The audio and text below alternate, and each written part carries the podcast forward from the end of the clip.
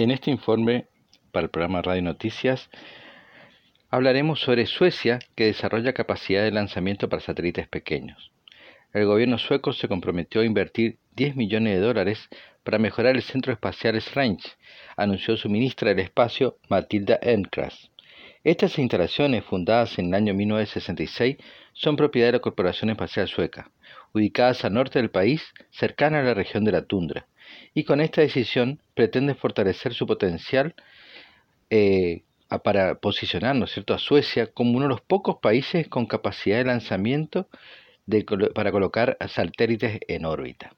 Según el cronograma de la Agencia Espacial Europea, en esta plataforma se realizarán las pruebas del programa TEMIS, que busca desarrollar un cohete reutilizable en colaboración con la Corporación Espacial Sueca y el grupo Ariane. Una vez completadas las instalaciones adicionales, sí se podrán realizar lanzamientos de pequeños satélites ahorita en el año 2022.